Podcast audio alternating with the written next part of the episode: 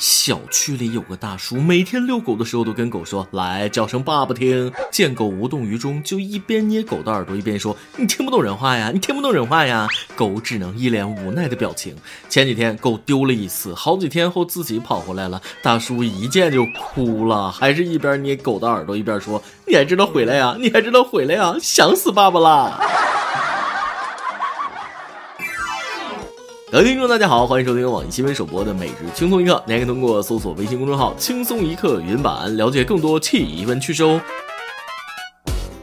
我是最怕看到遛狗不拴狗的主持人大波儿，这应该是我最近听的最多的一句话了。养狗的朋友出门遛狗请拴好绳儿，因为狗是真狗，而疫苗未必是真疫苗。可是就算说破了嘴不拴狗绳的，依然不拴。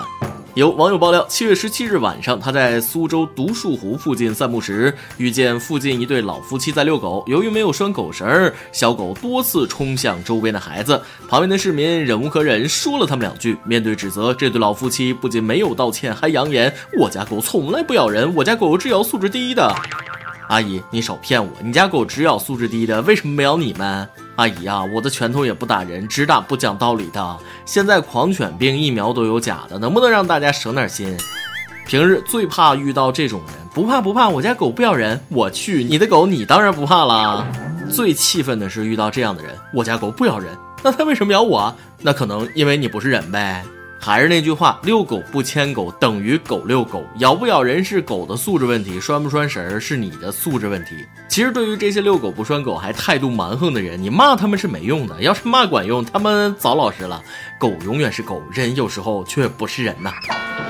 上周去医院正排队挂号，一个中年妇女突然插队到我面前，我就说了：“大姐都在排队，你为什么要插队呢？”大姐回头直接一句：“因为我没素质呗。”我竟顿时语塞。轮到她到窗口了，我从后面一把把她推一边去了。她坐在地上，惊恐地看着我说：“你怎么推人呢？”我笑着说：“因为我有病呗。”对于这些不讲理、没素质的人，我想说，人人都下一点狠手，世界就能拥有美好的明天。曾经有不止一个人问我，如果遇到熊孩子怎么办？特别熊的那种。每次我的回答都是比他更熊。一个姑娘穿着长裙，碰到一对夫妻带着一个小男孩，男孩各种往姑娘裙子里钻，可他爸妈竟然装作没看见。过了一会儿，姑娘看孩子还不停地钻，笑了笑说：“这孩子真聪明，一看就是和爸爸学的。”再说个真事儿，一个家长带着孩子去儿童乐园，遇到一个大孩子欺负他家娃，吐他孩子口水，还咬了一口。对方家长不道歉，还态度高傲，只说可以赔钱，把这位家长气坏了，立马叫来警察，说孩子被咬破了，要检查对方小孩有没有什么病，怕被那孩子传染。最后那孩子去医院，在他的要求下检查了梅毒、艾滋、乙肝等各项指标，他才罢手。当然，对方出的钱。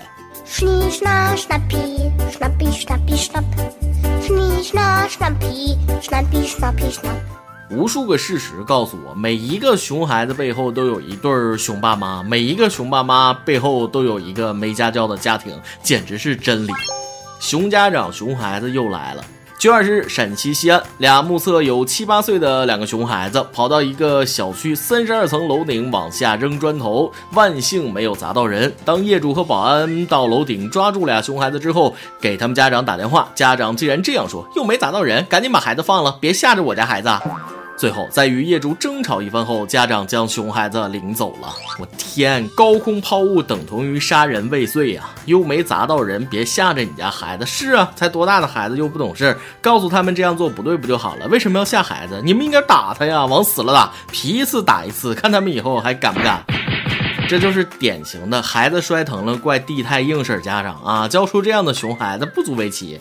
有这样的家教，下次砸的那就是自家人了。别看这位家长现在盛气凌人，若是真的砸到人了，你们信不信？下跪装弱者博同情的还会是他。没有熊孩子，只有熊家长。我小时候扔个哈密瓜皮都被我爸打成哈麦皮，从此再也不敢。送这位家长一句话：今天你不教育自己的孩子，以后会有法律替你收拾。如果不好好管教，我保证这俩熊孩子以后还会惹事儿，惹大事儿。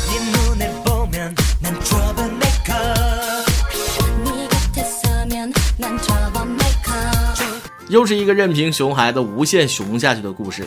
广东汕头外卖小哥陈某到一家麻辣烫店取餐时，发现店主的孩子光着脚踩在肉丸子上面玩，就这样踩了十五分钟。店家看见却一直没有劝阻。此刻最爱吃麻辣烫的我忍不了了，孩子你怎么能这样？你你洗脚了吗？外卖小哥看到这些也忍不了了，他连忙拍照取证并予以曝光。他说了，不知道店家是习惯了还是怎样，一直没有阻止孩子的行为。这家店虽然小，但是每天销量不少，他觉得应该曝光。目前该店被责令停业。先给外卖小哥点个赞，良心小哥呀！店主的心比他的肉丸还脏，这家店活该倒闭。走过路过别错过，榴莲味的肉丸尝尝吧，味儿特正。哎，每天两顿吃外卖的我，看到这样的新闻好忧伤。这是我们看到的，没看到的不知道有多脏，真担心我不小心吃过屎啊！谢谢这位小哥，社会就需要这样的监督，而不是包庇。我想我会有很长很长一段时间不敢吃麻辣烫了，还有我家楼下的蛋炒饭不敢吃了。我邻居和我说，楼下卖蛋炒饭的，他用放菜的盆儿给他家孩子洗澡。嘿蛋炒饭最近困难，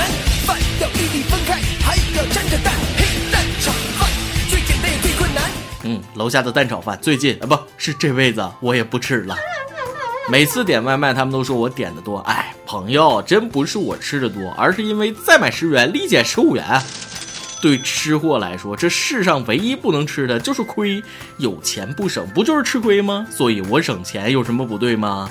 我们吃货的格言就是：今天吃喝不努力，明天努力找吃喝。阿姨，你在做什么好吃的？我能尝一口吗？我在熬中药。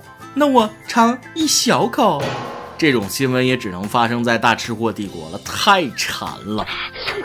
上海宝山近日，一家小龙虾餐厅向警方报案，称晚上关店后，店里三十多斤小龙虾不翼而飞了。马上，警方就锁定了嫌犯，并迅速将其抓获。原来，嫌犯就住在餐厅楼上。他交代了，世界杯期间来餐厅吃小龙虾的顾客络绎不绝，小龙虾的香气常常让他馋的呀，哈喇子都流了一地。于是那天晚上，餐厅关门之后，他偷偷溜进餐厅库房，把冰箱里存放的小龙虾一网打尽。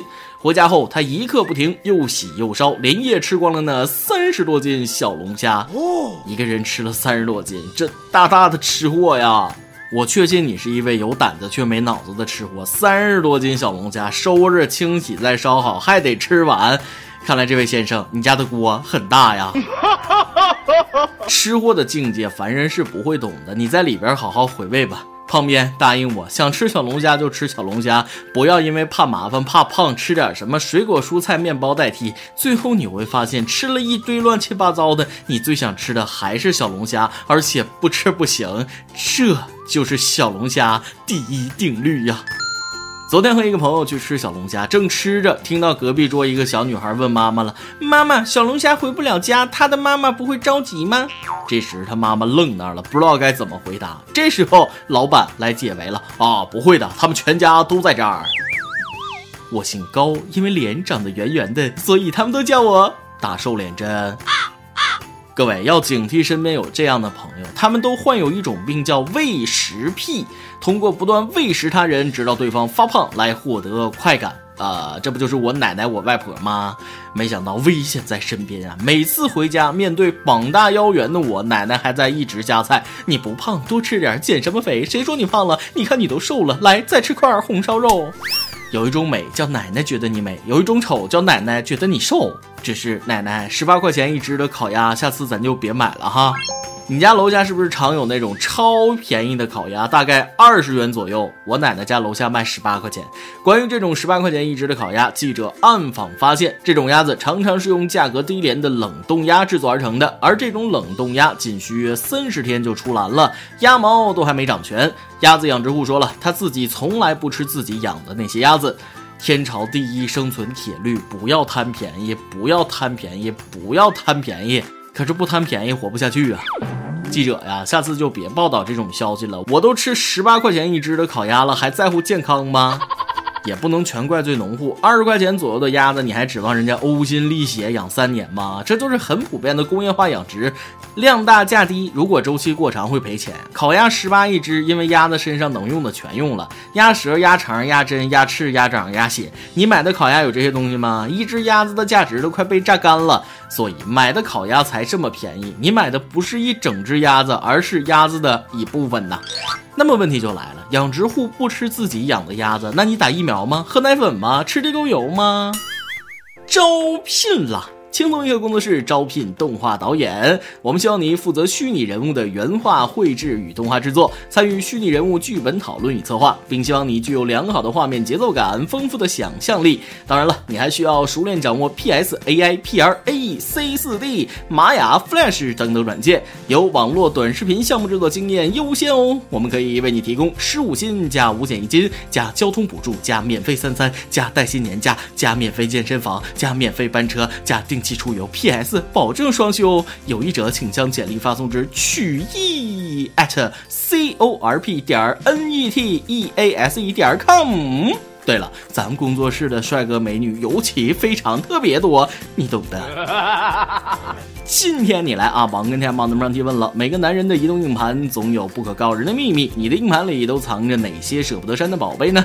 山东一位友说了，现在电影都在线看，电脑中除了个人照片，就是各位老师的大片了。有灭霸媳妇儿结巴说了，硬盘换了好多了，不过都没丢，文件夹藏在土木工程学习资料里，存的最久的是十八年前大学同学分享的范岛爱，范老师也是我的最爱呀。也有无家可归的段段说了，抽屉里有一沓移动硬盘，有六个是一 T 的，羞羞，确实是老司机了，比胖边还多呀。每日一问，你遇到过熊孩子吗？你是如何对付熊孩子呢？说出来让我们解解气吧。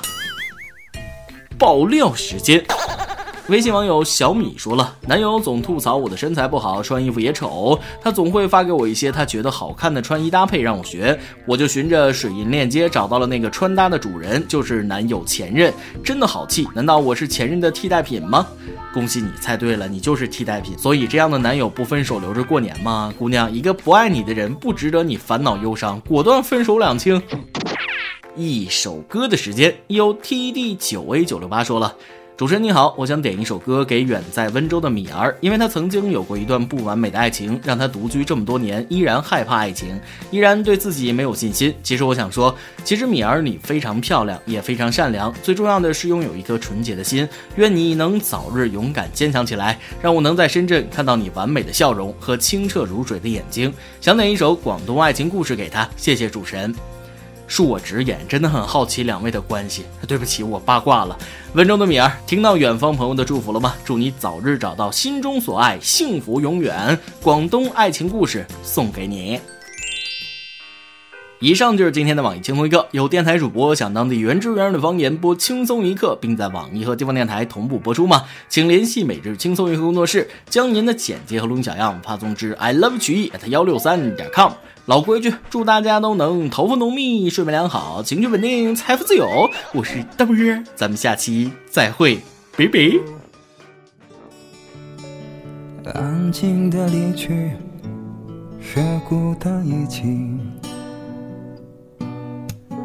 拥挤的回忆，时间抹去。人在广东已经漂泊十年，有时也怀念当初一起经已改变。让这天空将你我相连，怀念你。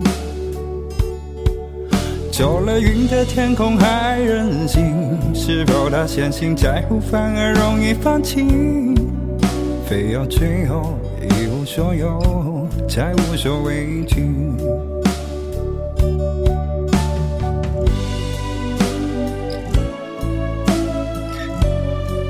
知道喺好多时候，爱一个人系冇任何理由。你同其他女仔唔一样嘅就系，你从来都唔问我中意你啲乜，反而我成日都问你，你究竟中意我啲乜嘅？